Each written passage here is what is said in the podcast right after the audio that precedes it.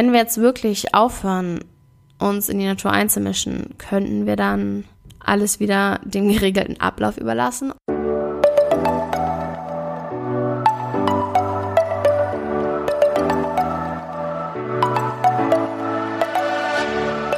Moin und herzlich willkommen zu einer neuen Folge des Eat Pussy Not Animals Podcast, der Podcast, der dir den Einstieg in die vegane Ernährung erleichtern soll. Moin Zen, meine Freunde der Sonne und herzlich willkommen zu einer neuen Podcast-Folge. Ich habe irgendwie jetzt schon das Gefühl, dass das hier heute eine sehr lange Folge wird, weil es um ein sehr, sehr, ja, schwieriges Thema geht. Kann man schwierig sagen, ich weiß nicht. Ich finde, es ist äh, sehr umfangreich. Ich habe dazu selber nicht so eine klare Meinung, sage ich mal, wie zu vielen anderen Dingen, wo ich äh, das ganz klar positioniert habe. Und zwar geht es um das Thema Bienen und Honig und Imker und so weiter. Ich habe vor einiger Zeit schon mal einen Instagram-Post dazu verfasst, wo ich 1, 2, 3, 4, 5 Informationen gegeben habe, die ich recherchiert hatte. Ich hatte das Gefühl, ich muss dazu auf jeden Fall nochmal eine ganze Folge aufnehmen. Bei mir war es halt so früher, ich war so ein unfassbar, absolut übertrieben doller Honigmensch. Ich habe das krass geliebt. Ich habe das immer so mit Butter aufs Brot gegessen und dann, müsst ihr euch so vorstellen, so die Butter richtig fett und dann den Honig drauf und das beides miteinander vermischt. Das hat meine Mama nämlich immer gemacht und ich habe mir das abgeguckt und dann auch so gemacht und das war das Beste überhaupt. Und witzigerweise, ich dachte auch immer, dass Honig unfassbar viel gesünder ist als Marmelade oder so, weil da ja, ja das ja natürlicher Zucker ist und so weiter. Habe ich jetzt gelernt, ist gar nicht so. Ist nicht zwangsläufig gesünder als herkömmlicher Zucker oder als der Zucker, der in Marmeladen ist.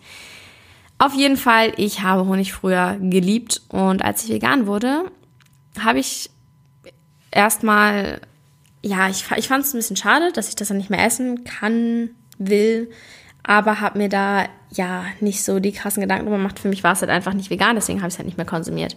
Irgendwann habe ich mir dann auch ein paar mehr Informationen dazu geholt und dann war es für mich eigentlich noch klarer. Aber irgendwie ist das Thema doch ein bisschen anders als sowas wie Milch oder Fleisch oder so, wo jeder direkt sehen kann, okay, Tiere werden gequält, wir essen es nicht mehr. Ähm, und wo ich halt auch eine total klare Positionierung zu habe. Aber das Thema Honig ist halt, ja, anders irgendwie ich weiß nicht, es gibt Veganer, die ich kenne, die essen noch Honig oder auch Gummibärchen mit Bienenwachs. Das mache ich tatsächlich auch hin und wieder. Ähm, es gibt aber auch welche, die das Ganze als Bienenkotze bezeichnen und da auch einen komplett klaren Standpunkt zu haben. Deswegen habe ich mir überlegt, ich werde das Ganze nochmal genau und gründlich recherchieren und ich habe sogar eine richtige Imkerin um ein paar Antworten gebeten. Die liebe Jessie, die hat nämlich damals auch unter das Bild kommentiert, deswegen kam ich dann auf sie und habe ihr einige Fragen gestellt und werde euch die Antworten von ihr hier natürlich auch heute mal darlegen. Aber erstmal ganz grundlegend als Klärung, die Biene ist so, so krass essentiell für unseren Planeten. Ich weiß nicht, ob euch das bewusst ist, aber wenn wir keine Bienen mehr hätten, dann hätten die Menschen noch genau vier Jahre zu leben. Dann würde das Ökosystem zusammenbrechen. Die sind einfach so krass essentiell für diesen Planeten. Und ich weiß nicht, ich glaube, das ist vielen Menschen gar nicht bewusst. Auf jeden Fall sollten wir alles daran legen, um diese Biene zu schützen, damit wir noch weiter leben können und noch länger als vier Jahre leben können. Und Bienen sind auch nicht nur süß, wie ich finde, sondern auch richtig, richtig einzigartig und komplexe, richtig einzigartige und komplexe Tiere. Sie haben Formen der Kommunikation, die auf Sicht, Bewegung, Geruch basiert und die auch so Wissenschaftler und Fachleute immer noch nicht vollkommen verstehen. Bienen können andere Mitglieder ihres Bienenstocks über Futter oder neue Stockansiedlungen informieren und ähm, das mit Hilfe von so Tanzbewegung, wo sie so ihr Hinterteil so hin und her schwingen. Ich habe da ein Video gesehen, das war sehr, sehr süß. Sehr, sehr süß.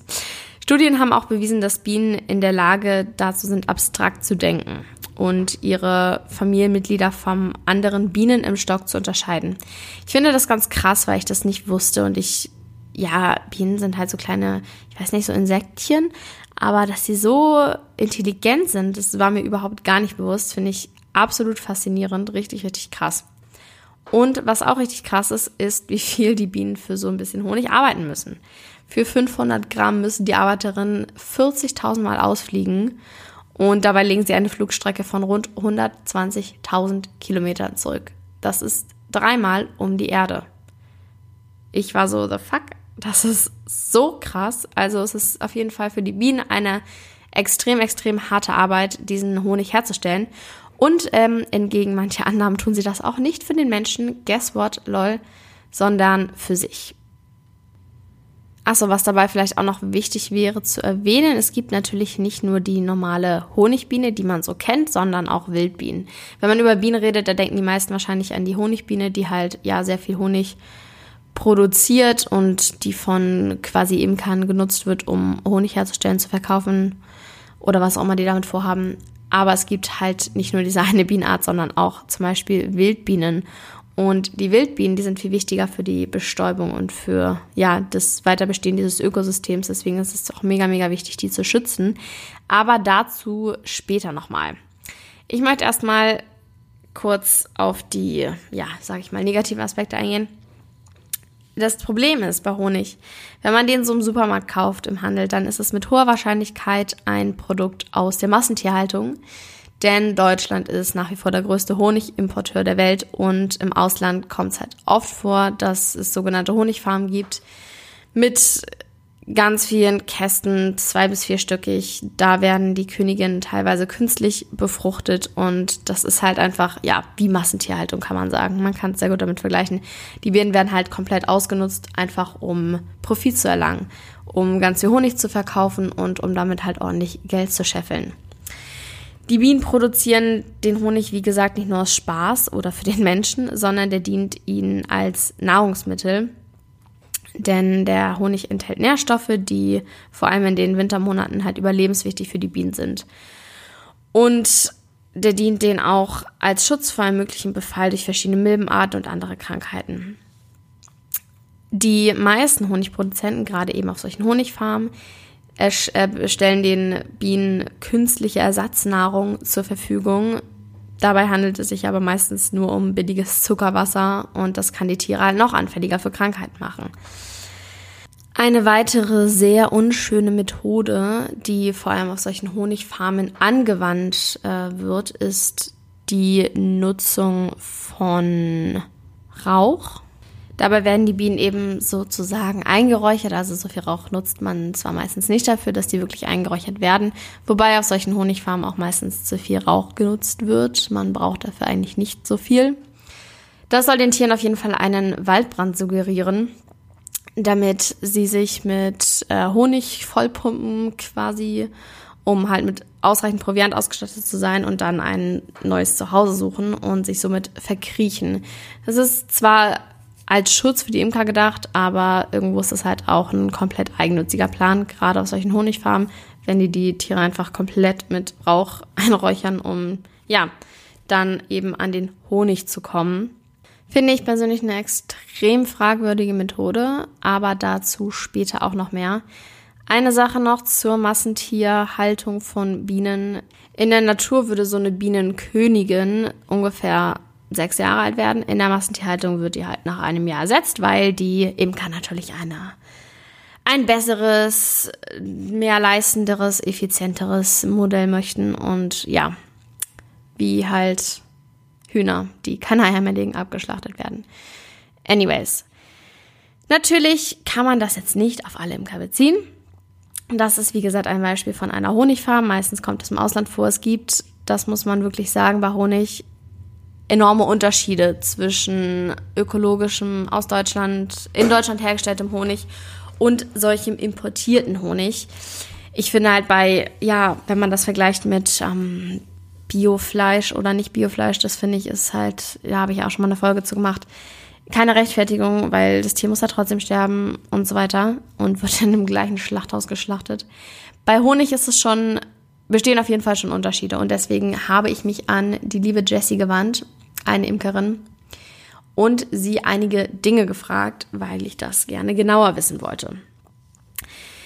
Jessie ist seit drei Jahren aktive Imkerin, hat aber schon zehn Jahre mit dem Gedanken gespielt und auf den passenden Moment gewartet, Seit 2017 betreibt sie das jetzt mit ihrem Partner hobbymäßig und auch ihr Vater hat vor über 30 Jahren schon geimkert. Deswegen haben sie die Bienen von klein auf schon fasziniert. Ich habe sie gefragt, wie denn nun der Honig geerntet wird und ob die Bienen dabei zu Schaden kommen.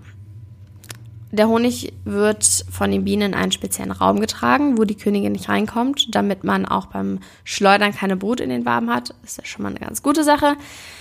Sie meinte, dass es natürlich nicht ausbleibt, dass einige wenige Bienen verletzt werden können, aber dass es besser so ist, als wenn über den Winter das komplette Volk stirbt, weil sie den Honig nicht verwerten können. Das fand ich zum Beispiel ganz interessant, weil ja eigentlich der Honig für die Bienen als Nahrung äh, verfügbar sein sollte oder als äh, den Bienen als Nahrung dient.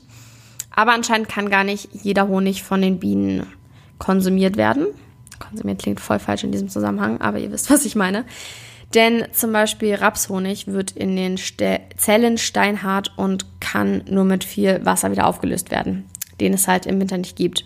Und bei dem Honig, der von den Bienen verwertet werden kann, ist es oft so, dass Hobbyimker dann nur einen Teil des Honig nehmen und einen Teil mit drin lassen und dann nur die Differenz zu füttern.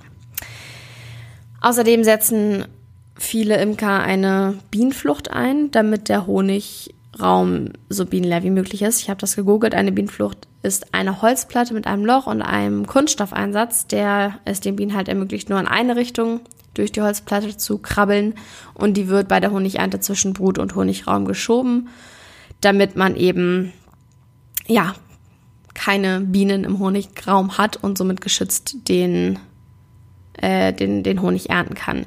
Ist natürlich zum Schutz von Imker und Bienen gedacht, weil wenn eine Biene den Imker sticht, dann stirbt sie. Und das ist nicht so schön.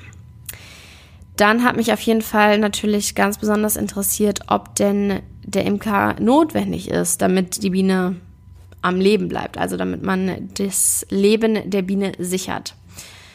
Jessie meinte daraufhin, dass es mittlerweile leider schon so ist, da sich ein Parasit ausgebreitet hat, der das Bienenvolk innerhalb von maximal drei Jahren tötet. Junge, was ist denn da draußen los? Voll der Lärm hier. Diesen Parasiten muss der Imker halt bekämpfen. Und das geschieht mit organischen Säuren. Es werden aber anscheinend nach neuen Methoden gesucht. Außerdem gibt es eine Seuche aus Amerika, die sogenannte amerikanische Faulbrut. Und die kann auch innerhalb kürzester Zeit die Völker sterben lassen. Dagegen geht der Imker auch vor, indem er Wabenhygiene betreibt. Und in der Natur würde das nur bei den Schwärmen passieren, da die die Waben von null, auf, von null an aufbauen.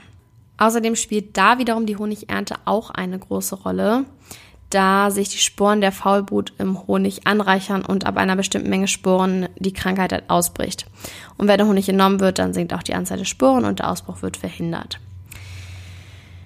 Dann habe ich auch nach dem sogenannten Flügelschneiden der Bienenkönigin gefragt, da ich gelesen habe, dass das oft auch auf solchen Honigfarmen halt angewandt wird, um die Biene am Ausschwärmen zu hindern. Jessie meinte, dass das der Biene an sich gar nicht wehtut. Es ist wie Fingernägel schneiden und sehr schmerzlos. Ähm, außerdem hat die Königin halt per se keine Beeinträchtigung dadurch. Aber es gibt auch sehr, sehr viele Imker, die diese Methode nicht mehr praktizieren. Tut sie auch nicht, weil es halt eben ja schon irgendwie frech und respektlos ist, der Königin einfach die Flügel abzuschneiden. Und wenn sie dann aus dem Bienenstock krabbelt, würde sie auch runterfallen und sterben. Was mich auch noch interessiert hat, ist, ob die Bienen jetzt wirklich in Honig zum Überleben brauchen. Ich hatte es vorher schon kurz angeschnitten. Man kann die Frage nicht mit Ja oder Nein beantworten, meinte Jessie, weil es von der Sorte des Honig, Honigs abhängig ist. Aber aufgrund der Massentrachten und der Monokulturen gibt es auch Studien, die belegen, dass für den Winter der Zucker, den die Imker füttern, eine höchste Überlebenschance bringt. Für mich ist halt einfach wichtig zu unterscheiden, dass man ja, also und zu unterscheiden zwischen dem Honig, der halt einfach importiert ist aus irgendwelchen Honigfarmen, weil ich, ja, das ist halt Massentierhaltung und absolute Ausbeutung dieser Insekten. Ähm, da zu unterscheiden, dass man eben darauf achtet, dass man nicht diesen Honig kauft, der daher stammt. Und am besten ist es natürlich, wenn man einfach beim Imker persönlich kauft und ihm ab und zu über die Schulter schauen kann. Da hat Jessie auch ein richtig, richtig cooles Angebot. Man kann bei ihr nämlich eine Patenschaft eingehen und sie dann unterstützen und im Gegenzug bekommt man regelmäßig Berichte und Videos von den Kontrollen der Bienen. Die sind aber nur in geringer Anzahl zu erhalten, ne? da es dazu auch noch Honig gibt und Jessie ist halt eine der Imkerinnen, die nicht den ganzen Honig aus dem Volk nimmt, wie das einige andere, vor allem Hobby-Imker, auch tun. Man kann sie da also sehr gerne unterstützen. Ich werde den äh, ihr Instagram unten auch in den Shownotes natürlich verlinken. Danke schon mal, Jessie, an dieser Stelle für die Auskunft und dass du mir alle meine Fragen beantwortet hast. Ich muss sagen, als Fazit, ich denke, jeder muss im Endeffekt selbst entscheiden, ob er komplett darauf verzichtet oder ob er sagt, okay, ich unterstütze jetzt kleinere Imker, die das Ganze vielleicht hobbymäßig betreiben, weil das ist, glaube ich, ein wichtiger Punkt. Sobald man eben dieses, diesen Druck hat, damit Geld verdienen zu müssen, geht es halt auf Kosten der Tiere. So wie es immer und überall ist. Wenn man mit Tieren Geld verdient, dann leiden die Tiere. Es ist einfach Fakt. Und solange man darauf achtet, dass irgendwie, ja, man die Imker unterstützt, die das Ganze eben so Spaß machen, da jetzt nicht von abhängig sind, dass sie da Geld verdienen und die vielleicht dann auch nur den Honig herausnehmen, der als Überschuss da ist, muss man halt schauen, ob man das dann für sich in Ordnung findet und ob man das gerne unterstützen möchte. Des Weiteren kann man natürlich auch noch andere Dinge tun, um einfach auch diese Wildbienen mehr zu äh, unterstützen, zu unterstützen, um diese Wildbienen zu retten, da irgendwie zu helfen, weil die Honigbiene wird ja durch den Imker schon auf jeden Fall im Leben gehalten. Es geht halt hier auch mehr um die Wildbienen, die auf keinen Fall aussterben sollten. Und da habe ich dann auch nochmal nachgefragt, was jeder Einzelne tun kann, um eben die Biene vor dem Aussterben zu schützen. Jessie hat mir daraufhin Folgendes gesagt. Man kann viele bienenfreundliche Blumen pflanzen und die Beete im Herbst nicht mähen, weil in den hohen, hohlen Stängeln die neue Generation Hahn wächst. Auch das Aufstellen von Bienenhotels kann helfen, aber da auf jeden Fall unbedingt auf die Qualität achten, am besten eines selber bauen, weil die meisten im Laden erhältlichen Bienenhotels nicht zu gebrauchen sind, weil die halt nicht baubedingt nicht zu den Bienen passen und die sich auch an den scharfen Kanten tatsächlich verletzen können. Was auch hilft, ist im Sommer flache Schalen mit reinem Wasser und eventuell ein paar Schwimmhilfen zu platzieren und die jeden Tag frisch zu befüllen. Das hilft den Bienen dann im heißen Sommer. Und noch ein anderes Anliegen, was ich zur Sprache bringen möchte, worum Jessie mich gebeten hat. Niemals ein Glas auf den Honig hinstellen, um die Bienen zu füttern oder auch keine Tränken mit Zuckerwasser gemischt aufstellen, weil das zu einer Räuberei führen kann, wo sich die Bienen gegenseitig töten und im schlimmsten Fall wird dadurch auch die Ausbreitung von Seuchen gefördert. Auch so verhält es sich, wenn man sich einfach ein Bienenvolk in den Garten stellt und die Bienen Bienen sein lässt weil sich dadurch auch Krankheiten ausbreiten können und Schädlinge sich ausbreiten können und das Volk nicht äh, ja, lange überleben wird. Das ganz wichtig einmal zum Abschluss, wenn man sich jetzt dafür entscheidet, den Bienen etwas Gutes zu tun. Ich möchte euch aber noch ein äh, letztes Fazit geben.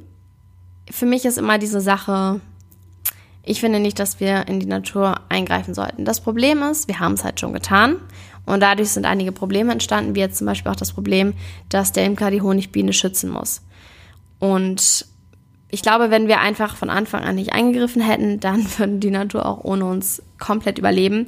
Und ich bin tatsächlich auch der Meinung, dass wenn wir jetzt anfangen würden, die Natur komplett in Ruhe zu lassen, ja, dann würde sich die Natur auch irgendwie wieder einpendeln. Genauso sehe ich das auch beim Jagen oder ja, in anderen Bereichen. Ich sehe das Ganze halt so, ich möchte nicht der Biene etwas wegnehmen, wofür sie so hart gearbeitet hat. Ich persönlich brauche auch keinen Honig. Ich finde zum Beispiel Honig ist eins der zum Essen jetzt eins der sinnlosesten Dinge, weil wir es halt nicht brauchen. Da sind vielleicht einige Nährstoffe drin, aber die kriegen wir überall anders her. Und sonst verhält es sich halt genauso wie Zucker. Es gibt wunderbare vegane Honigalternativen, Agavendicksaft, Dattelsirup, Kokosblütensirup, diverse. Es gibt auch einen richtig coolen veganen Honig, der heißt Wonig. Den habe ich auch schon probiert. Der ist auch super, super geil. Also rein für den Geschmack oder irgendwelche Nährstoffe brauchen wir das Ganze auf jeden Fall nicht. Und deswegen bin ich der Meinung, man sollte das der Biene auch nicht wegnehmen. Klar ist es natürlich geil, wenn man jetzt sagt, okay, man wird Imker einfach, um diese Biene am Leben zu erhalten und zu schützen und quasi einen Mehrwert bietet. Was man natürlich nicht tun kann, wenn man von dem Geld aus dem Honig Erlös aus der Honigernte, wenn man davon abhängig ist. Ich finde halt einfach, man sollte die Tiere in Frieden lassen und eher dann versuchen zu schützen und gerade durch die Maßnahmen, die man zum Schutz der Wildbiene beitragen kann, eben so, solche Dinge durchführen und da, ja, sich darum Sorgen machen, anstatt der Biene den Honig quasi wegzunehmen. Im Endeffekt denke ich, jeder muss das für sich entscheiden. Das war jetzt nur mein persönliches Fazit. Und eine Frage, mit der ich äh, hier abschließen möchte, ist natürlich, wenn wir jetzt wirklich aufhören, uns in die Natur einzumischen, könnten wir dann alles wieder dem geregelten Ablauf überlassen oder müssten wir irgendwie das Bestäuben der Blüten anders vollführen, bis die Wildbiene sich wieder reguliert hat?